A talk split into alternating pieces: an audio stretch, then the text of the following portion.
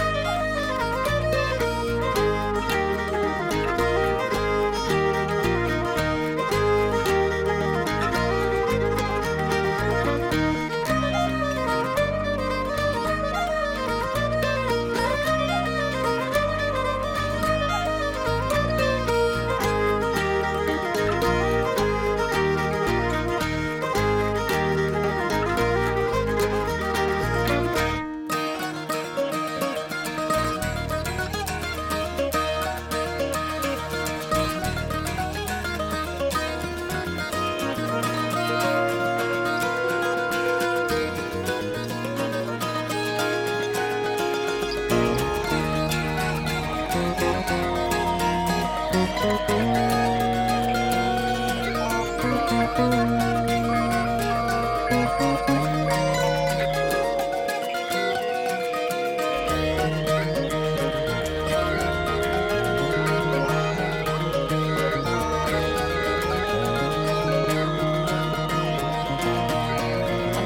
Que el jueves es jueves de verdad, Monchi Álvarez, porque no hay jueves sin él y su presencia. Digo que él ya está aquí. Ya está aquí, en los estudios centrales de la buena tarde, el sabio del país Astur, José Antonio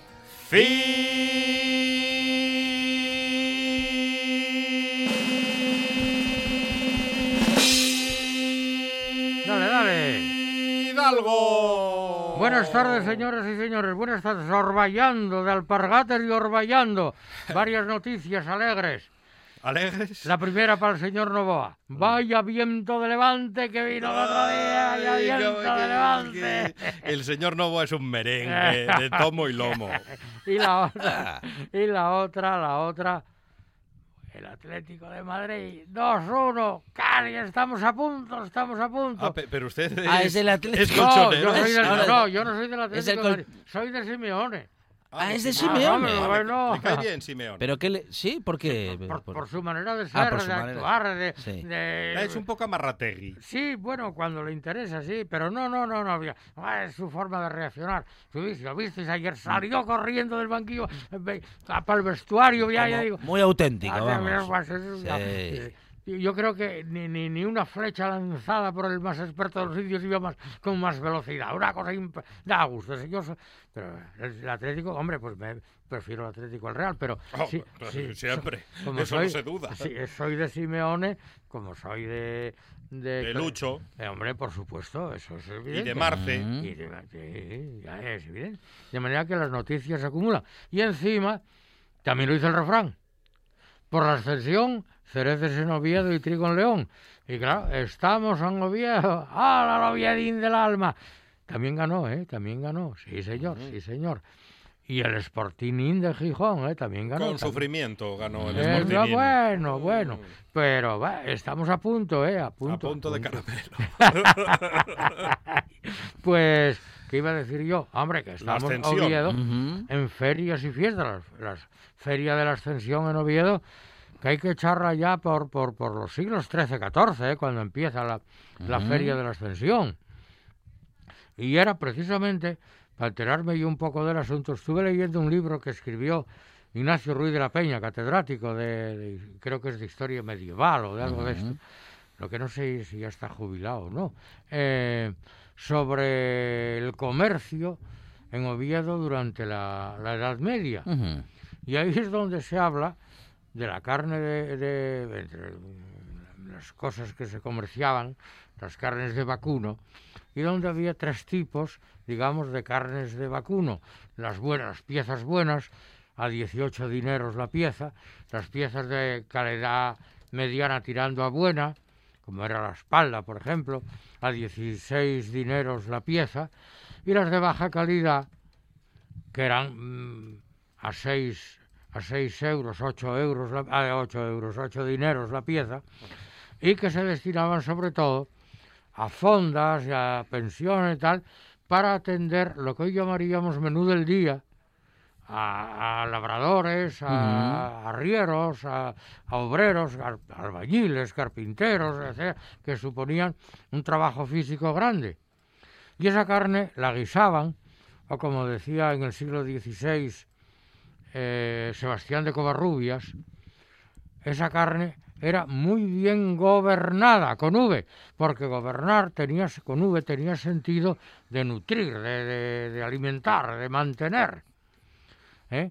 De manera que a esa carne dio en llamársela carne gobernada, Carne gobernada. carne guisada para alimentar, para nutrir. El que la calidad fuera buena o mala, es otra parte. Y también se la dio en llamar carne de batallón Ah, y carne de, de chigre, carne de posada, entonces se decía. Bueno, eso hoy, hecho por lo fino, con elegancia, con B de buen gobierno, es la carne gobernada al estilo de Oviedo, que es uno de los platos que hay en el menú de la Ascensión, que es un menú inventado por la Asociación de Hostelería en tiempos de Rafael Secades, eh, bueno, y todo está el de Ramón el de Suárez, el de Marchica, y toda esta gente, cuando dirigían la asociación, igual que inventaron o reinventaron el menú de Antrochu, pues el menú de la Ascensión, la primavera, una menestra, una tarta de fresas, una tarta de cerezas, y la carne gobernada al estilo de Oviedo, que es una carne guisada de muy buena calidad y a por lo fino, ¿no? Y a- con elegancia, prestancia y todas esas cosas. ¿eh? Y elegancia. Y elegancia, por supuesto, sí, bien. Bueno, am, pues eh, y claro, tenemos... lo- los restaurantes de Oviedo, Mm, yo mm. recuerdo, Sí. todos se volcaban en el menú de la ascensión, como era Casa Conrado, como era La Gruta, como, bueno, el Marchica, por supuesto, el Nalón, Ajá. ¿no? Y el Tizón, no podía faltar Pepe allí con sus menús de la ascensión, que sus eran... menús y sus corbatas. Hombre, hombre, corbatas, no las de Unquera de comer, las, No, de, no. las de lucir al estilo del señor Carrascal. Pues justamente hablando de Pepe y hablando del tizón, tenemos a alguien que ha conocido bien a Pepe y que está trabajando para que su legado siga siendo, bueno, pues aquello que fue Dani, y Daniel. sigue, sí señor, y sigue prometiendo. Ha, hecho, ha adornado el comedor. Yo no, yo no lo conozco porque Ajá. ya no viajo casi nada. Bueno, No fui a Oviedo, Sí. pero creo que ha puesto en cuadros de, eh, en diócesis de A3, en ahora, ahora nos lo cuenta el propio Daniel Gómez. Dani, ¿qué tal? Buenas tardes. Buenas tardes, ¿qué tal? ¿Cómo estamos? Muy Pues Aquí bien. muy, muy, muy orgulloso que os hayáis acordado así con esa, con esa fusividad de, de mi padre y sobre todo de Fidalgo, que bueno, que, que no está porque por las circunstancias, porque sé que tiene ganas de venir a esta casa y de ver y de ver que las corbatas de Pepe siempre estarán presentes en el tiro. Qué bueno, bueno, pues Dani Gómez es propietario del restaurante El Tizón de Oviedo. Em, José Antonio, toda una institución en la Una restauración. institución, ¿eh? Sí, era.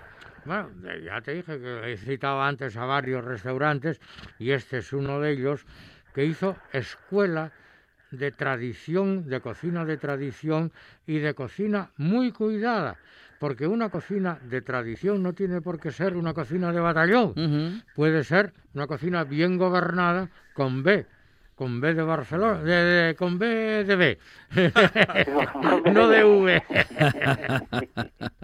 bueno, Pues- y, y habrá pues- carne gobernada en el tizón este año.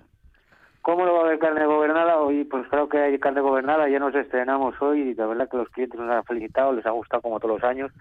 Eh, hay que gobernar la carne, por eso se llama, por eso se llama la carne gobernada, porque hay que gobernar todos esos ingredientes, todos esos ingredientes que se ponen para gobernar esa, esa IGP, que hay que usar tener asturiana, por supuesto, eh, ese morcón y, y vamos a tener la, la, la carne gobernada, por supuesto, y sin, de- sin dejar de lado la menestra, ¿eh? no nos olvidemos de la menestra, que ojo, eh, con todo verduras de temporada, digamos que yo creo que la extensión además eh, este año, eh, que duda cabe que va a ser más importante que, que cualquier otra fiesta gastronómica de Oviedo, entre otras circunstancias porque creo que va a ser la primera festividad que vamos a poder celebrar en 14, 15 meses. Eh, espero que todos seamos responsables a la hora de, a la hora de hacerla pero bueno, es un menú que siempre siempre en el Tizón nos ha, nos ha gustado mucho el, la extensión, porque aparte digamos que también es un poco un brindis de, Oviedo a de un brindis de Oviedo Asturias y a la ganadería asturiana y a la agricultura asturiana ¿eh? Eh, y nuestro lema como bien sabes Fidalgo pues me gusta que hables de la cocina de tradición porque nuestro lema, nuestro lema nuestro nuestro eslogan y que así tenemos ahora después de la última reforma cuando nos adaptamos a ciertas cosas también del COVID no es otro que no inventamos, cocinamos. Que yo creo que entonces está todo dicho y que coincido plenamente contigo en lo que se respecta a la cocina tradicional, ¿no? En lo que tú eres, la verdad, con una institución también y, y por eso me siento pues más halagado, el tizón se siente más halagado de que hables así de nosotros. Pues si me permites voy a contarte una anécdota que eh, viví eh, en, estando tu padre dirigiendo el restaurante con el que fuera director de la, de la Caja Rural de Asturias. ¿eh? Y eh, estábamos allí, bueno, él en una mesa y yo en la otra, y Pepe atendiéndonos y tal. Y luego ya al salir, salíamos hablando, y dijo, oye, ¿qué te parece? Eh, me dijo, la comida que ponen aquí, que siendo tan clásica, tan clásica es a la vez como tan moderna. Y dije, coño, me estoy acordando de aquellos versos que no sé quién era el poeta que decía que lo más bello de las rosas es que siendo tan hermosas nunca saben que lo son. Digo, y esto es lo que pasa con la cocina nuestra, hombre. ¿Eh? Tanto hablar de, tal, tal, tal, y resulta que eso, que lo más bello de las rosas es que siendo tan hermosas nunca saben que lo son. ¿Eh? Y eso es lo bueno de, que tiene el tizón, como tenía Marchica, como tenía, bueno, y tantos y tantos restaurantes de Oviedo, ¿verdad? que, que se añoran, que se añoran y que yo creo que son historia, historia viva de la ciudad que se fue perdiendo y, y nosotros pues con orgullo vamos a intentar vamos a intentar mantenernos aún en estos tiempos difíciles que corren y lo vamos a hacer creo que lo, que lo vamos a conseguir y creo que estamos que hay que felicitar al equipo de cocina y también al personal. Esto no es un mérito mío eh, indudablemente sin, sin un equipo humano detrás esto no se podría hacer. Yo creo que todos tenemos claro eso lo que tenemos que hacer y a qué nos dedicamos. Y que es a la cocina tradicional asturiana a, usar producto de aquí y a, no inventar y cocinar. Es que nuestro eslogan es claro, es claro y es a lo que tú te estás refiriendo, Fidalgo, y lo que siempre has defendido, eh, que es que está todo inventado. Eh, lo que hay que es eh, hacerlo bien y, y no tiene nada que ver el hacerlo bien y usar comida tradicional con comida de batalla, para nada. Uno de los, yo creo, de los logros de un restaurante o algo de lo que me guía y me impulsa a seguir con este con este proyecto, con el tizón, es el decir que se puede comer de lunes a viernes sin aburrirte. Y eso es difícil decirlo en un restaurante. Yo creo que en nuestra casa se puede hacer porque básicamente intentamos más o menos eh, hacer la comida de casa. Eh, quiero decir eh, algo que me está comentando Juan Saiz ahora mismo desde el control, algo que me, además me hizo recordar a mí que efectivamente en el tizón se come, se puede comer un pan y además comprar en la barra un pan buenísimo. Mm. Y aquí que somos grandes defensores y además de Em, catadores de tortillas. Ah, las ah. tortillas del tizón oh, son una muy buena excusa para, para meterse en el centro de Oviedo con, vamos, con cualquier tramitación y, dejarse caer por ahí unos minutos. Y, comerte un pincho y olvidarnos. Igual que aquí tenemos que aprender un poco de los vascos y tirar por lo mm. nuestro y olvidarnos de tanto de comida rápida, de fast food. Y, insistir, insistir en eso, en educar a nuestros niños en comer pinchos de mm. tortilla, en comer, eh, eh comer pinchos de carne gobernada. Dice, comida comida rápida, dice Dani, Dani Gómez del Tizón. Hombre, más rápido que un café y una pues, pues, tortilla pues, en la bar. Pues, efectivamente. Es que comer rápido no, no, no, no, tiene que significar eh, comer precocinado o, o, comer mal, como quien diría. No, yo hablo de comer mal de eso, pero es decir, mantener una dieta mediterránea que, ojo, cada día estamos viendo más eh, que es saludable, ¿no? Y que tenemos una mayor calidad de vida y que tenemos una mayor esperanza de vida en, los países mediterráneos por nuestra dieta. Consecuentemente, yo creo que debemos de, impulsarla y de potenciarla. Me hablas de la, de la comida mediterránea, de la dieta mediterránea, y resulta, y he escrito un libro sobre un médico, eh, que lo escribió un médico avilesino, el doctor Bernardo, eh, donde se titula La dieta cantábrica, donde resulta que es mucho mejor y más saludable la dieta cantábrica que la dieta mediterránea, usando, eso sí, en la dieta cantábrica ciertos aportes, como puede ser el aceite que aquí no tenemos. efectivamente, pero que, no tenemos. pero está claro. Eh, pero que, pero que con esos aportes mediterráneos, la dieta cantábrica, aunque solo sea en pescados y mariscos, porque, eh, pero bueno, yo por ejemplo, hablo del tizón, decís de la tortilla. ¿Y los bacalaos del tizón de qué? ¿De qué hablamos? O si queréis. Los cocidos, los platos de cuchara, que también son muy ricos en el tizón. Preparan un arroz, un arroz negro. Es impresionante. ¿Mm? Pero eh, los, los, platos los platos de cuchara eh, de, de, de, toda la vida eh, eso por supuesto no ni no vamos a renunciar nunca a ellos es que la gente es lo que lo que te pide el no aburrirse el comer la comida de casa había un eslogan cuando te referías eh, Fidalgo a los antiguos establecimientos de Oviedo que ya lamentablemente no podemos contar con ellos mi padre siempre me trasladó un eslogan del Cabo Peñas que yo traslado ahora a mis clientes no haciendo lo propio, sino diciendo de dónde viene, y que era después de en su casa donde mejor se come. en casa. Qué bueno, qué bueno. Muy bueno. Es bueno, es bueno, ¿eh? Gran lema. Sí, sí, Entonces, porque siempre todo el mundo me dice, el mejor pote es el de mi abuela, digo, yo no lo pongo en duda, pero después del de su abuela, el mejor es el mío, ¿no? Sí, sí, claro, claro. Está muy bien. Eh, ya, lo entonces yo creo que se, que se trata un poco de eso, ¿no? No, no, ya lo expliqué muchas veces. Esa expresión que es perfectamente interpretable a través de un condicionamiento clásico de Pavlov. Es un condicionamiento de Pavlov. ¿Por qué cuando dices el arroz con leche que hacía mi madre era ¿Por qué? Porque el día que estabas malo, venía tu madre con el arrocín con leche, con los miminos, con el beso, con los... Anda, anda, Virina, come este arrocín que lo hice para ti. Y ese recuerdo no solo del dulzor del arroz con leche, sino del cariño, del amor, del beso, está impregnando ahí tu memoria y tu sentido del gusto, del olfato y de todo. Y la fabada, ¿cuándo se comía fabada? Antaño, cuando lo hacía la abuela. ¿Cuándo? El día de fiesta. O el cocido, de, garbanzos. los domingos. Los domingos. Y, el arroz, y, el arroz con pitu. Hombre, el arroz con pitu? Eh, ¿Cuándo se come el arroz con pitu más que las fiestas del pueblo? Bueno, o, ¿Eh? cuando, o cuando te lo mataba la gorrumancha. Efectivamente, y eso es una de las cosas que también eh, eh, me encanta de los clientes, ¿no? De la satisfacción de cuando acudes a una mesa después de haberles dado de comer y que te digan, oye, me, me, recordó la fabada cuando estaban cazando el pueblo. Y eso, precisamente yo creo que esas cosas, y sobre todo eh, ahora que tuvimos tanta gente que lamentablemente tuvo que dejar Asturias o que está trabajando fuera y regresa, eh, y, y, y, come y le gustan nuestros productos y nos dice eso, que, que, le, que, le, que, le entra la añoranza de, de los productos que comía de niño o que comía de joven o lo que le hacía su madre o que le hacía su abuela, yo creo que eso es un orgullo y que por eso debemos de mantenernos, porque cada vez, cada vez parece que eh, hasta mi propia hija con 11 años me dice, papá, es que eh, tú no estás de moda, la moda es, digo, hija, las modas pasan y los clásicos quedan. Entonces yo creo que eh, luego al final le gusta comer lentejas, eh, comer lentejas, comer cocidos de garbanzos, eh, comer eh, cuchara y, comer muchos platos y por supuesto comer el pescado, sí que me come el pescado cuando es el pescado del Cantábrico, Fidalgo. en eso no, que no nos quepa ninguna duda que, que, tenemos uno de los mejores mares, regando nuestras costas. Por cierto que estoy leyendo en la prensa periódica presa porque se hace presión y periódica porque salen intervalos constantes de tiempo, pues que están apareciendo macropiezas de mariscos y de pescados.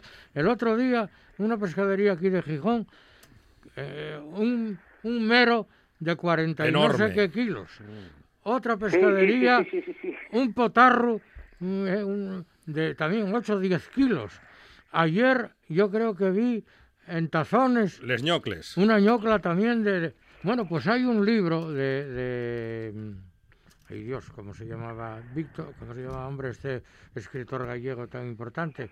Que no era ni... ni eh, bueno, no me acuerdo ahora.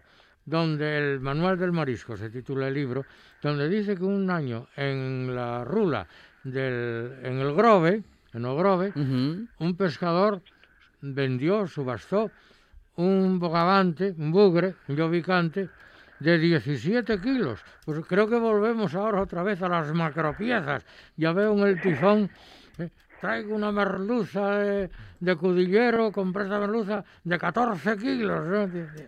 ahora, ahora últimamente nos da mucho con las redes sociales, que nos da mucho juego a... Eh, no todo el mundo lo hace y, a apostar y es que además lo estamos haciendo apostar eh, por la flota de bajura, porque creo que eh, no solo garantizamos la calidad del pescado que vendemos, eh, Fidalgo, sino que también apoyamos a los eh, pescadores asturianos. ¿eh? Y la flota de bajura es la que te garantiza la frescura, si me permites el pareado. Hombre, claro. Eh, evidentemente hay, hay otros hay otros pescados que cuando llegan a la gola pues eh, llevan 10 días en el barco fuera del agua, ¿no? Y, y ese pescado que uno compra en la rula eh, en la rula todas las mañanas que de, quien salió a las 5 de la mañana a pescar pues no pues eh, procede de la bajura y garantizamos además que así pues estamos manteniendo el arte en Asturias ¿no? y, y de ahí en nuestras redes quien siga nuestras redes sociales pues verá que estamos subiendo nuestros besugos nuestros lenguados y sin nada que ocultar enseñando bien los ojos y las y las bráqueas ¿no? Eh, que, que, que es para lo que hay que mirar ¿no? que, que, el, que el pescado te mire bien ¿no? te, que creo que eso es fundamental En lastres, en lastres cuando venís sardineros a Colunga, venís con el barcal del pescado y decís, venga mujeres, ahora que vienen bullendo, ahora que vienen bullendo. Y venís los sardinos todavía saltando en el barcal, ¿no? Porque era eso, llegaba el barco y sobre la marcha, corriendo, corriendo a vender esos pescados hoy prácticamente, claro, con los nuevos medios de comunicación, aviones, etcétera, etcétera, una merluza chilena te llega a Gijón o te llega a Oviedo prácticamente en el mismo tiempo que tarda. Al tiempo. Pero amigo, la- ¿dónde está el agua del Cantábrico? La temperatura y las Agua algas, batida. y las aguas, las algas del agua, Cantábrico. a- agua, agua fría, con agua, Ah, eh, todo- con mucha alga, eh, batida, fría. Eh, Y es otro eh, mundo. Lo que tenemos no sabemos lo que tenemos, nada que ver con, con, con, con otros, con otras, con otras latitudes ni con ni con otros mares, ¿eh? Ahora, el- el- ya te digo, yo volviendo antes, la tortilla que decían Alejandro y Monchi, los bacalaos. Oye, oye, el tizón era... Y cuchara, no nos olvidemos de la cuchara. cuchara, sí, sí, sí. Por, por eso hay que, hay, hay que jugar un poco también y, y con, por supuesto con toda la con, con- con esa cocina de mercado.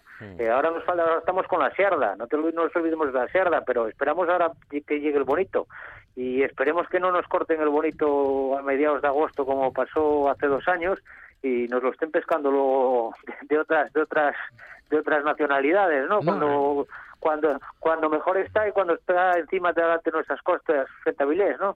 Entonces esperemos que eh, queda poco ya ahora mismo para el bonito y aprovechar eso, las, la, la cocina del mercado. Y aprovechar esta, yo creo que eh, me gusta mucho la extensión y además, hoy ha sido eh, declarada fiesta de interés turístico regional y sigo insistiendo que, bueno, que yo creo que es un brindis de Oviedo a- a- al resto de Asturias, a la ganadería y, al, y a la agricultura asturiana. Y bueno, y de ahí está el que se entregue la, la distinción de paisano y paisana del año, ¿no? Es decir, o sea, que no es una festividad que vamos solamente a, a, ir a lo gastronómico, sino lo que pasa que en Asturias normalmente cualquier festividad conlleva un menú gastronómico, cosa que es buena. Eso está bien. Oye, pues venga a la tarta de cereces, a la tarta de fresa, a la menestra y a disfrutar. Y al disfrutar. tizón, al tizón que en Oviedo tiene toda una historia y que Daniel Gómez está decidido a bueno pues a hacerla todavía más grande, eh, continuando con el legado de su padre que Igual, has- que, igual que el Nalón, que todavía Esmeralda eso eh, es. todavía ahí está Eh, y digo de la, hist- la- la historia y el legado de su padre que bueno en fin es tan grande Dani que es difícil de abarcar pero Es- bueno es se hace lo que se puede. ¿eh? Seguir, seguir, seguir la estela, seguir la estela de alguien que ha llegado a, a tanto, pues es pues pues no no, lo- no no lo pone fácil evidentemente pero bueno hay que hay que aceptar el reto y por lo menos eh, eh, parecerse un poco y, y yo creo que con eso ya es ya es bastante no porque igualarlo igualarlo va a ser va a ser muy muy difícil Dani Gómez, propietario del restaurante El Tizón en Oviedo. Eh, Dani, muchísimas gracias. Un abrazo y enhorabuena. a, a vosotros por supuesto solo, solo, y termino, Sí. un consejo final. Nunca intentes parecerte a tu padre. Supéralo, no supéralo. Yo lo decía a mis alumnos, nunca pongáis a un profesor como modelo. Tenéis que ser mucho mejores que el profesor. Pues tú lo mismo. Yo, yo, yo lo yo lo que estoy es eh, lo que estoy es intentándolo sin perder de vista la humildad de saber que era muy grande y que el reto es muy difícil. Pero sin duda, sin duda lo intentaré y, y- y por eso estamos luchando. Que gracias, gracias a Dios, si le doy algo gracias a Dios es que no haya vivido esta situación tan dramática que, que tuvo que vivir ahora la hostelería estos últimos 20 meses. Dani Gómez, propietario del Tizón. Compañero, gracias. Un abrazo. A vosotros. Grande, grande. José Adiós. Antonio Fidalgo, gracias. Que hoy juega el Madrid. Buenas tardes, señores y señores. Apúntense a la televisión. Esto es RPA, la radio autonómica de Asturias.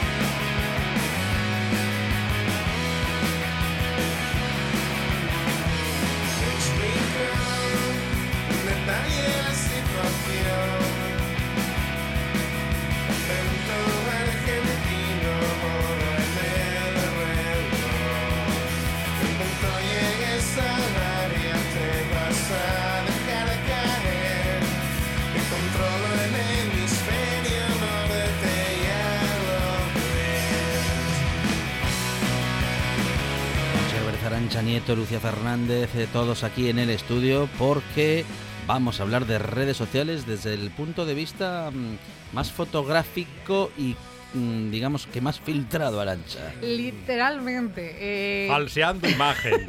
sí, engañando a la realidad y lo peor de todo es engañándonos a nosotros mismos, ¿verdad, Lucía? Mm. Pero bueno, vamos a, a dejar el punto serio, si te parece bien, que Lucía nos va, nos va a hablar, pues que esto se puede transformar en un trastorno Sí, en un complicado. trastorno bastante, bastante complejo. A ver, ¿cómo, cómo funciona eso? Bueno, ¿O cómo no funciona, Lucía, lo bueno, de las pues fotos? ahora mismo hay un... Bueno, si nos Mm. damos paso a... Sí, Va. porque tenemos a Sí. Alejandro Forcelledo al teléfono. Hola, Alejandro Forcelledo, ¿qué tal? Buenas tardes. Hola, Alejandro. A ver, hola, hola, hola. ¿Me oís? Sí, señor, sí, sí, perfectamente. Al aire que estamos, Vale, sí, vale. señor. Oye, yo no sé si es, estaba, un, si es un piropo insulto. intentando parar. Ah, que está en el coche, por eso nos urgía llamarle. Que no, no sé si es un piropo o un insulto esto de que hablemos de filtros y de personas irreales y con Y aparece, aparece. Force. Aparece Alejandro Forcelledo, buenas tardes. Ah. Es como... Muy buenas. No, yo, yo intento ser bastante real, ¿eh? Además, bueno, me conocéis y soy bastante transparente, se me nota todo. Cuando estoy de buen humor y cuando no.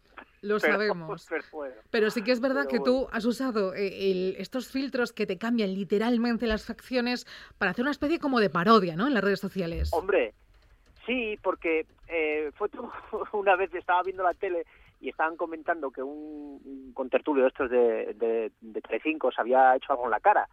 Y, y lo que había Kiko que Matamoros, los datos de interés eh, los aporto yo. Sí, era, era Kiko. Era Kiko. era Kiko. Kiko Matamoros, ¿no? Bueno, entonces me hizo gracia porque al parecer, además, la causante de todo había sido su nuera, creo, la que la había pinchado. Entonces era todo como muy rocambolesco para Sí, mí. sí. O sea, la nuera le pincha la cara al suegro y le deja la cara como un mapa. Entonces, luego veo que eh, la- eh, veo a raíz de eso un filtro en Instagram que es muy gracioso porque te, te deja la cara como si te hubieras puesto Botox o cosas de esas.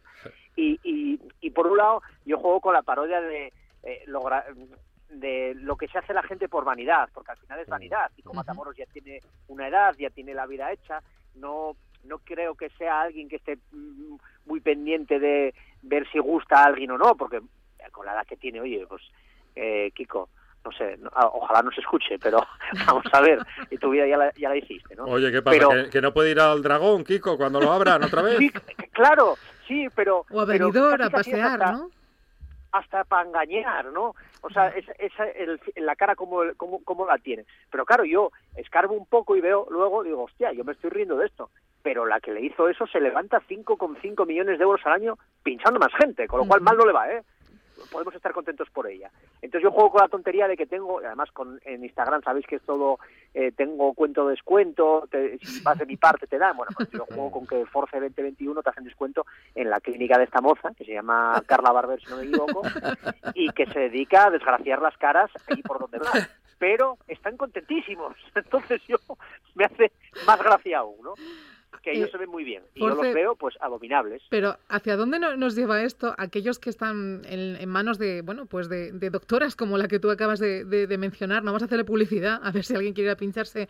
Quiero decir, en el futuro, que vamos a ser todos así, Bol- clones. bolsas de cuero viejas vamos a ser. Es que, porque claro, No, sí, hombre, a mí me parece perfecto. Si, si, si yo de lo que me río no es de que la gente haga eso, porque lógicamente eh, es Hay que una cosa. Oye, eh, puede haber gente que tenga complejos, de tener las orejas de soplillo, de los labios muy finos o muy gruesos. Yo eso no voy a, voy más a, a lo que es la vanidad, de tengo que sentirme guapo y quiero que el resto me vean guapo y que me lo digan y vaya bien que estoy. eh, el, Ya. el- el rollo de vanidad que nos lleva a las redes sociales, que yo eso Ujú. creo que es un poco por donde vais, ¿no? Que igual nos estamos volviendo todos un poco locos Sí. con el tema de, del quedar bien, del estar siempre perfectos. Y coime, es imposible estar siempre perfecto. Es que ni yo lo, lo- lo logro, ¿no? No, pero en serio, eh, creo que se nos está yendo de las manos todo este mundo. Y yo solamente hago un poquitín de De cachondeo, porque lógicamente Mm. conozco a, a mucha gente que, bueno, pues, o a mucha, a alguna gente que se ha hecho algo y que lo puedo entender porque Ujú. tenían algún tipo de complejo. Es como ahora ponerse pelo, pues, ¿por qué no? Ponte Claro. pelo si quieres, claro. Claro. Pero si yo de repente me veis que vengo con el pelo, no sé, enrizado o a lo afro, diréis, Force, ¿qué te hiciste? ¿No? Una- Porque no, vamos, no te pega ni con cola. Bueno, I- Igual te queda bien. y, bueno, quién sabe. eh, Luego a lo mejor parezco una muñeca de estas de las de antes. Una, Ujú. bueno, que repollo eran las que tenían el pelo así Sí, a lo afro. sí, Pues, sí. mm, eh, y luego lo que es la mentira de las redes sociales de, de los influencers venderse siempre, si os fijáis, siempre con estos filtros. Además son todos filtros de belleza. No verás a ninguno que utilice un filtro, un, un, un filtro, sí. un filtro. Sería bueno. ¡Pecador! Pero- ¡Pecador! Son todos filtros de belleza. No hay un filtro de, de, de fealdad. Yo Mm. sería el que, yo si lo hubiera sería el que usara el filtro de fealdad para mostrarme feo, que nadie me siga, ¿eh? Para, para hacer todo lo contrario. O sea, que tú quieres, quieres las redes sociales para que nadie te siga, para que nadie le dé a me gusta a nada de lo que publicas. Efectivamente, yo soy el típico que cuando lo pone dice, hostia, voy a poner esto, a lo mejor a alguien le parece mal. Y digo, no, no, polo, polo, a ver si a alguien le parece mal. Me encanta. Eres de mi club. Hombre, y también haciendo, por ejemplo, oye, Arancha que me sigue, que me lee, que tal. Sí. Yo sé dónde lo pongo, sé que lo pongo en Instagram, que hay un público que es distinto. Lógicamente hay cosas que yo pongo aquí que no las podría poner en LinkedIn Claro. o que no las podría poner en Twitter Ujú. porque le di- la gente diría, bueno, este chaval a qué se dedica. Claro, hay, hay que también pensar en, en la, en la red social que, Sí. estás usando, ¿no? Y, y Pero que bueno. es todo en clave de, humor cuando haces y, yo que te sigo muchas veces porque eso que nadie se ofenda que es todo en humor y el que se quiera operar que os opere ¿no? Y si se ofenden, peor para ellos. eso bueno eso es si se ofenden tienen yo, yo después de haber hecho este alegato contra el, eh, contra todo esto, eh, yo no tendría ningún problema en ir a Turquía dentro de dos años y poner pelo. Quiero decir, a mí me parece perfecto. Jorge, dice que- Monchi que de dos años es mucho, que un año igual Sí, libras, pero dos sí, ya no. sí. ¿eh? Oye, sí, no te pases, ¿eh? No, que voy te, ahí, que que, te, vives, que te vi el otro día por la calle por detrás, la coronilla asoma, Jorge. Ah, mientras sea la coronilla, que en total no me la veo, y es como cuando dicen, hablen mal de ti a Claro. las espaldas. Pues mientras sea mal Y en las espaldas, fotos a mí que me jode que me tampoco lo digan a la está cara. Claro, las espaldas, claro. como no los escucho, que más me da. Claro. Alejandro Pero Forceguedo, que no te queremos robar más tiempo, estaríamos más rato contigo, pero es que sabemos que estás ahí que en conducción. Alejandro Forcelledo, queráis. compañero, muchísimas gracias y nada, seguiremos hablando de estas cuestiones o de otras con alguna excusa, seguro que te podré- que te volvemos a llamar. Lo que queráis, aquí estoy. Un abrazo, Un gracias. abrazo. Chao. Bueno, Lucía, que teníamos eh, pendiente ese, ese repaso, ese recorrido, por torno- qué eh, los filtros y su utilización pueden, bueno, en fin, tener consecuencias muy negativas. Sí, la verdad que sí. A ver, está... a mí me encanta que se trata así, es un proceso súper divertido y creo que es como se debería tratar, como dijo antes em, Alejandro. Ujú. Pero es que eh, todo esto viene a raíz de, de una cosa que encontré el otro día, que es un término que es bastante nuevo, que se denomina dismorfia de Snapchat. Ajá. Entonces, claro, yo De cuando... Snapchat. De Snapchat o de Instagram. Snapchat igual ya está un poco pasado, Sí. pero Pero fue donde nació todo, ¿no? donde Los nació filtros. todo, sí, sí. Los filtros nacieron ahí, luego fue un poco en decadencia, lo compró Instagram como siempre. Y, bueno, la dismorfia de, de Snapchat es un término que han elegido varios psicólogos y cirujanos plásticos también. Y forma parte del espectro del trastorno obsesivo compulsivo. Es un, es un tipo de trastorno y está, digamos, ligado a aquellas personas preocupadas por algún defecto leve o que ni siquiera existe en, su físico. Y em, está muy vinculado a todo esto de, los filtros, ¿no? De mm, cuando tú mm, usas el móvil y tus redes sociales y empiezas a usar filtros. Sí es cierto que, por ejemplo, los que subió hoy Arancha a redes sociales, Bueno, ese yo, tipo de yo me veo horrible, la verdad. ese tipo de Muy filtros, sí, son bastante más, más exagerados de, de los que suele usar la gente, pero eh, claro, hay muchos, mismamente el, el más leve, lo menos que te hace es alisarte la cara y ponerte el mentón un poco más alto y los rasgos muchísimo más finos. Otros muchos te abre, te hacen los ojos mucho más grandes de los que tienes y el más marcado, el de los labios, por ejemplo, que te hace unos labios mucho más grandes y una nariz mucho más fina. Entonces, claro, este, este tipo de cambios está empezando a haber una problemática bastante grave eh, de gente que está yendo a los cirujanos plásticos eh, diciendo que quiere esa, esa imagen que ve en su, en su móvil, ¿no? Que al final es una imagen totalmente irreal y que esa persona, pues, no eres tú. Es la imagen que tú crees que tienes. O que tú quieres, O que tú quieres dar, tener. ¿no? O que Claro. tú quieres dar, sí. Y sobre todo, no solamente que tú quieras dar, que claro, al final, si eres una persona muy activa en redes o muy obsesionada incluso con todo esto de los filtros, eh, claro, tú luego dejas el móvil, te vas a tu casa, te vas a tu espejo y dices, mm, porque esto pasa, Mm. dices, meca, es que esta persona que está aquí no soy yo. Yo la persona que soy soy la del móvil. O sea, hay como una disociación muy grande entre la realidad virtual y la, y la realidad. Como que te rechazas, ¿no? Sí, te rechazas totalmente. Entre la realidad virtual y la analógica. Exacto. y incluso hay ya cirujanos plásticos que están advirtiendo de, de este peligro diciendo que es demasiado hasta para ellos, ¿ya? O sea, que es un efecto demasiado artificial para poder conseguir en, en una realidad, ¿no? Y claro, pues todo esto, ¿dónde perjudica más? Pues mm, ¿dónde surgen más eh, muchas veces, en qué etapa de la vida surgen más complejos y más mm, problemáticas? Pues sí, o sea, en, en la adolescencia es donde más, y encima en este tipo de adolescencia que los jóvenes están tan vinculados a, a redes sociales y tienen un acceso tan directo, Algunos tienen la adolescencia, llega hasta los cuarenta y tantos. Sí, también. A ver, hay de todo, obviamente, pero incluso sin irnos tan a tema de operaciones estéticas o de trastornos de este tipo como la dismorfia de Snapchat, eh, pues seguramente cualquier joven, sobre todo mujeres, recalco, ya que el canon de belleza nos afecta el doble a nosotras, Ujú. eh, cuando utilizan este tipo de imágenes o incluso cuando ven a sus, a sus influencers favoritas o favoritos con este tipo de filtros o con este tipo de operaciones, dicen, pues yo lo que quiero es ser esto y como no soy esto y lo que yo soy, la sociedad me está rechazando por tener kilos de más, por tener pelos, por no tener pecho, por mm, no estar musculado, Sí. pues al final eso crea un- unos complejos bastante serios que pueden derivar en cosas muy, muy problemáticas como trastornos. Bueno, pues menos filtros, un poquito Y más, más de- realidad, Sí, sí. más eh, realidad. Y eh, más quererse mucho. ya. Sacar, bueno, y hacer lo que hacía Julio, que era elegir el mejor perfil. Él sabía que tenía un buen perfil y nunca nadie jamás que yo sepa logró sacarle una foto y hacerla pública del otro perfil. También es verdad que, Claro. que esto lo hemos hablado eh, fuera de, bueno, en redacción, fuera de, de micrófono, que hay filtros eh, profesionales, mm, bueno, pues que alteran la luz y lo que hacen es mejorar en ese momento la foto que te vas a hacer. Quiero decir, no todos los filtros son malos. Son malos aquellos que tú piensas que esa es tu imagen real, te Claro. cambian tu cara Mm, y tu mm. color de ojos y Ujú. porque tú los tienes marrones y los quieres azules o eh, quiero decir hay filtros buenos en el sentido profesional como un Photoshop que te mejora la luz el brillo Claro, claro. ese tipo Pe- de pero los de, hoy, matices. Arancha Nieto, no los de hoy no Me, me los de estoy hoy viendo a su lado y es que parecemos pues yo- dos muñecos. pues yo pa- parezco no, no sé qué parezco me, me he pasado ahí con los yo creo que los labios son excesivos Lo estoy viendo y es que es ¿Verdad? buenísimo, ¿eh? Es que, Es o sea, como- acabo de hacer todo este alegato, pero chicos, deberíais hacerlo.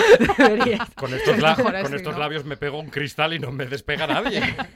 Oye, pues hemos pedido que amigos, oyentes del programa nos enviaran sus fotos con filtro. Alejandro Forcelledo lo hizo, hemos subido la suya a nuestras redes sociales y también se animó nuestra querida Rafaela Carrasturiana, también conocida como Verónica García Peña, la hemos compartido y nuestra oyente, que también la hemos compartido en nuestro Facebook, Lara- la- Laura González Suárez, que está muy guapa, no sé cómo es sin filtro, pero con filtro está muy guapa, ¿eh? tenemos que decirlo. ¿Usted cree? Está muy, Está, muy está dibujo mejor sin filtro. Gracias, Laura. Laura. Seguro que mucha- sí, muchas gracias. sí. Gracias, Laura. Bueno, eh, no se vayan lejos, ¿eh? que tenemos eh, consulta abierta. Lucía Fernández, gracias. Muchísimas gracias.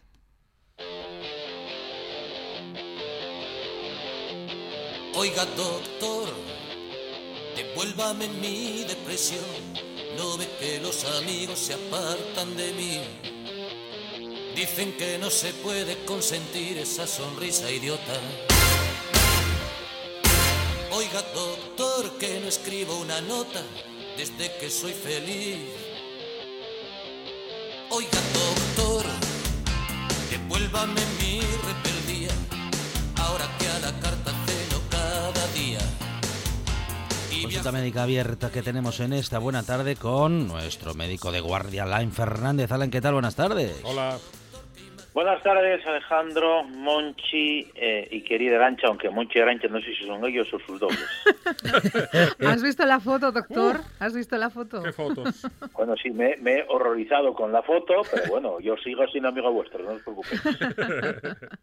Oye, oye, pero mm, como doctor, es un tema que preocupa. Esto de cuando uno no sabe dónde empieza la realidad, dónde termina la ficción de las redes sociales, cuidadín, ¿no? Eso, eso hace muchos años ya que empezó. Eh, El mundo de la estética es un mundo muy especial. Yo, yo era muy, muy aficionado a ver una- un programa de televisión eh, de unos doctores que eran eh, chapuces estéticas, con los doctores Nasif y Ah, Dubrov, sí, sí, sí, sí, sí, sí. donde se veían ver- verdaderas barrabasadas, ¿no? Mm. Pero eh, yo también me acuerdo de unos hermanos gemelos franceses, y podéis eh, teclear ahí, eh, los gemelos Bogdanov. Ujú. Gemelos Bogdanov. Estos señores eh, eran muy famosos en las décadas de los 80 y empezaron a operarse, a intervenirse, ¿no? Eh, y ahora mismo son unos verdaderos eh, filtros andantes. Sí, parecen sacados de un cómic. No, es que son filtros andantes. Esos filtros que vosotros eh, estáis hablando, esas Ujú. melodías, ellos lo, lo aplicaron realmente. Y, y yo lo vi también en una película, una película Rescate en Nueva York, eh, del año 81, no sé si os acordáis, con Donald Pleasant, estaba um, Carl Russell, creo que era, que tenía que rescatar al presidente de los Estados Unidos, que se había caído con el avión en Nueva York, que estaba cerrado porque estaban aislados todos los, ahí estaban todos encarcelados. Y, y ahí, yendo a rescatar al presidente, en un momento de- determinado se encuentra con un cirujano y su enfermera que lo único que quieren, eh, están obsesionados por operar a la gente y transformarlos realmente en eso, en muñecos vivos, en muñecos humanos, ¿no? Que es lo que hacen los filtros y lo que, por desgracia, lo que vosotros decís, la gente confunde eh, el mundo virtual con el mundo Sí. real. Mm. Y, y lo que aprendí en, la- en el programa Chapuces Estéticas es que los médicos de verdad, los médicos, los cirujanos estéticos de verdad, no, no, no intervienen, no hacen ese tipo de intervenciones, no como esa que citó Alejandro Procelledo, que, que retoca de una manera tan sumamente fuera de toda ética que no se puede eh, hablar a lo mejor de un verdadero profesional. La cirugía estética, la plástica está para solucionar problemas, eh, pero no para cambiarle totalmente la fisonomía a una persona, porque eso es transformar a la persona. Y yo creo que los médicos lo que tenemos que hacer es ayudar a la persona, no cambiarla, transformarla, ni hacerla irreconocible. Y seguramente que antes de acudir a, a un cirujano plástico y entrar en un quirófano, habría que ir a un psicólogo, ¿no? Que es lo que muchas veces se nos olvida. Ese Tú lo paso. has dicho, querida Ujú. Arancha. Eso es un problema psicológico más que nada. Sí. Un problema que, que también habéis acertado, ¿no? Mucha gente piensa, eh, y además estoy yo alucinando, bueno, el Facebook ya es para gente más mayor, como Monchi, como yo. Claro. Lo- que- Eh, eso que lo dices Arancha, por lo de Lucía. Lo, sa- lo sabemos, lo sabemos. El. Arancha, Arancha y Alejandro son más bien de... No, van, van en, van en camino, No, van en nada. camino, Alan. Yo, yo en Instagram. Sí, pero bueno, también es que era un trecho, ¿eh? Pero, pero lo que es alucinante eh, es que eh, en el mundo de Instagram, todo el mundo, lo que habéis dicho, ¿no?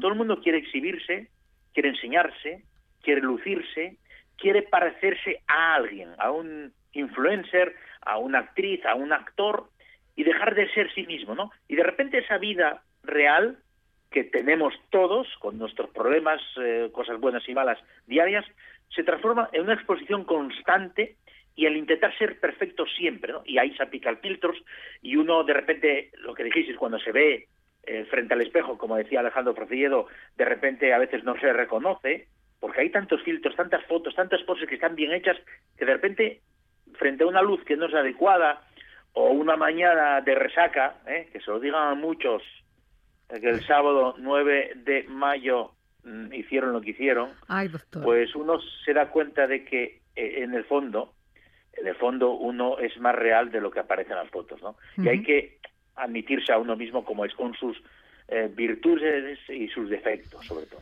Totalmente. Antes de pasar a la consulta, voy a hacer una recomendación cinematográfica, ya que hablamos de, de esta preocupación obsesiva por la belleza. Y es una película protagonizada por Bruce Willis del año 2009 que se llama Los Sustitutos. Eh, una Sí. sociedad bastante avanzada en la que bueno pues eh, robots nos sustituyen con esa perfección física que decimos nosotros mientras pues vivimos en una cápsula eh, escondidos no con nuestras cicatrices y defectos físicos Sí, sí. los sustitutos Es buenísima esa película. la recomiendo Esa- está Bruce Willis, esa Rosamund Pike, que hace de mujer de Bruce Willis. Eso Yo es. la volví a ver hace poco y es exactamente la tendencia Ujú. hacia la que vamos, ¿no? Dejamos de ser humanos, de tener nuestros Totalmente. defectos, nuestras cicatrices, lo que nos hace personas para intentar ser perfectos y nadie es perfecto. Nadie. Bueno, pues reclamamos más humanidad, menos perfección, si os parece bien a todos. Y vamos con la consulta del doctor Alan, porque el COVID sigue siendo el protagonista, el coronavirus no se ha ido y por eso nos siguen preguntando cuestiones como la de Marco desde Gijón. Alan dice, hola, he estado enfermo de COVID, incluso... Estuve ingresado, pero gracias a Dios no tuve que llegar a la UCI. Pero eso sí, he perdido el olfato. Quería preguntar al doctor si cree que podré recuperarlo algún día. Adiós y a los médicos. Es, es- es lo que no- nos ha puesto literalmente. Nosotros, evidentemente, somos conscientes de la labor sanitaria que ha sido y es imprescindible. Bueno, pues e- eso que comenta Marco de Gijón, pues es la anosmia, ¿no? La falta de olfato, que eh, en muchos casos fue el primer eh, síntoma, eh, se supo tiempo después del inicio de la pandemia, el primer síntoma de estar infectado por COVID, ¿no? Y esa pérdida de olfato es muy muy perjudicial porque uno cuando no tiene olfato no tiene sabor, ya no le sabe nada, ¿no? Eh, hay gente que lo tiene de manera traumática, de manera natural, por una lesión nerviosa, pero en este caso el COVID sí que ha afectado. Bueno, eh, lo, lo- lo positivo para Marco es decirle que el 80% de los pacientes que sufren la anosmia, la pérdida de olfato eh, infectados por COVID, los suelen recuperar al cabo de unos meses. Y otros no, otros no, y ahí tienen que ponerse en manos, eh, si es así, si tarda más tiempo Marco eh, en recuperar, tendría que ponerse en manos de un otorrino. ¿Por qué? Porque hay lo que se llama un posible tratamiento que es el llamado entrenamiento olfatorio. El entrenamiento olfatorio es un procedimiento, vamos a hablar un poco por encima, ¿eh? es una especie de entrenamiento, de volver a entrenar nuestra capacidad olfativa, porque eh, eh, el cerebro es capaz de distinguir, de guardar y de recordar los olores. Está claro que todos vosotros, si os digo eh, café recién hecho, enseguida os viene el olor y el recuerdo del olor. Bueno, pues es- este procedimiento, ese tratamiento, eh, va de la siguiente manera. Dura- tenemos el paciente que durante un tiempo determinado, que suelen ser dos sesiones eh, por la mañana y dos por la tarde de varios minutos, le vamos a hacer oler varios frascos de aceites esenciales, intentado que identifique ese olor. Y son olores eh, fuertes, ¿eh? para intentar provocar una reacción olfativa. Ese tratamiento se va a hacer durante unos tres meses. Y al cabo de tres meses, el otorrino tiene que volver otra vez a, a medir la capacidad de ese paciente de oler olores eh, normales, olores eh, habituales y no tan fuertes. Digamos que eh, a Marco yo lo que le recomiendo es que si sigue con dudas, acuda a su otorrino, que seguramente le va a, bueno, le va a explorar, le va a valorar y puede que sea candidato para hacer ese entrenamiento olfatorio y poder recuperar ese olfato y ese gusto y ese sabor y poder disfrutar de la comida, que es una cosa que, como comprenderéis, es muy incapacitante, ¿no? Pero tanto, por, Marco, teléfono, le- por teléfono le va a atender Alan. Su otorrino. No, no, no, te, Ah. no, no te preocupes, Monchi, no, no. Ah, no. no. Eh, eh, ahora, gracias a Dios, se vuelve a recuperar la asistencia presencial Vale. Y en estos casos está claro que la- el paciente tiene que acudir presencial, ¿eh? Claro. Eh, por teléfono no. Claro. Eh, acuérdate que hablando un poco de cine también, en su momento también, el mundo del cine que quiso inventar muchas cosas, ¿eh? como el 3D, como el Sensor Round, también hubo un momento en que eh, eh, inventaron el, eh, el holo- holograma, ¿no? Es decir, Ujú. que eh, s- soltar eh, eh, eh, algunos olores concretos eh, durante la emisión de una película. Bueno, tuvo éxito relativo porque las dudas se planteaban olor, cuando ¿no? las escenas eran un poco eh, duras o, con cadáveres. Entonces no tuvo no tuvo mucho éxito el holograma este, pero bueno, digamos que no, no, no, te, no se preocupe, Marcos, que la asistencia del otorrino será presencial, estoy comento. Que acuda a su médico de cabecera, ¿verdad?, para que le, gestione o, que le llame, como bien dice dice Monchi, que insista, eso sí, porque sabemos que también está complicado poder llamar a nuestro médico de cabecera. Y tenemos una cuestión... lo Monchi, lo hice, lo Monchi lo hice con retranca porque yo creo que estuvo llamado mucho tiempo. Eh, sí, sí, es que ya me olvidé de la cara de mi médico de cabecera, Alan.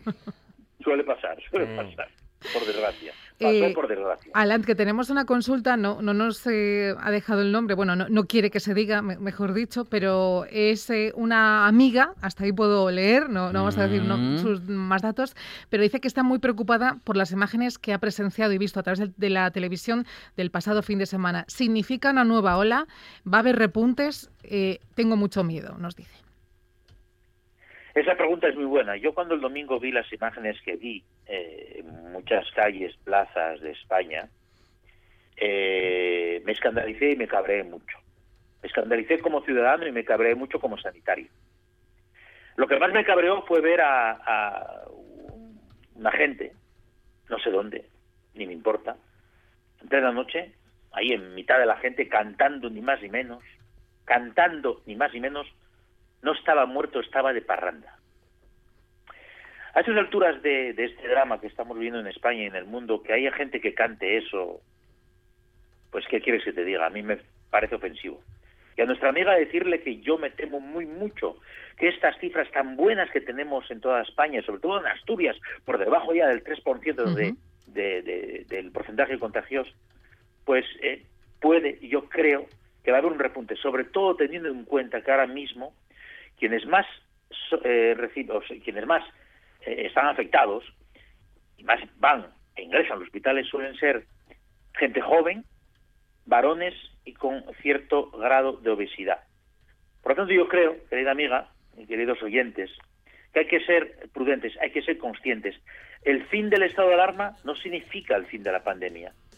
Significa el fin de unas limitaciones, pero tenemos que ser prudentes, tenemos que ser conscientes, tenemos que evitar que haya nuevas olas. Y eso, en nombre de los sanitarios, que muchos nos estarán escuchando, no es un por favor, es una exigencia casi. No queremos que nos aplaudan a las 8 de la tarde. Queremos que nos hagan caso. Queremos que realmente la gente no siga enfermando. Y por lo tanto, hay que seguir viviendo, pero con cabeza, con prudencia, con responsabilidad, manteniendo la distancia social y seguridad sanitaria, manteniendo la mascarilla, lavado de manos y pensando en uno mismo y sobre todo en todos los que nos rodean. Porque nos tenemos que seguir cuidando. Doctor Alan Fernández, muchísimas gracias. Un abrazo. Gracias a vosotros. Y no aplicáis filtros, ¿eh? Vida natural.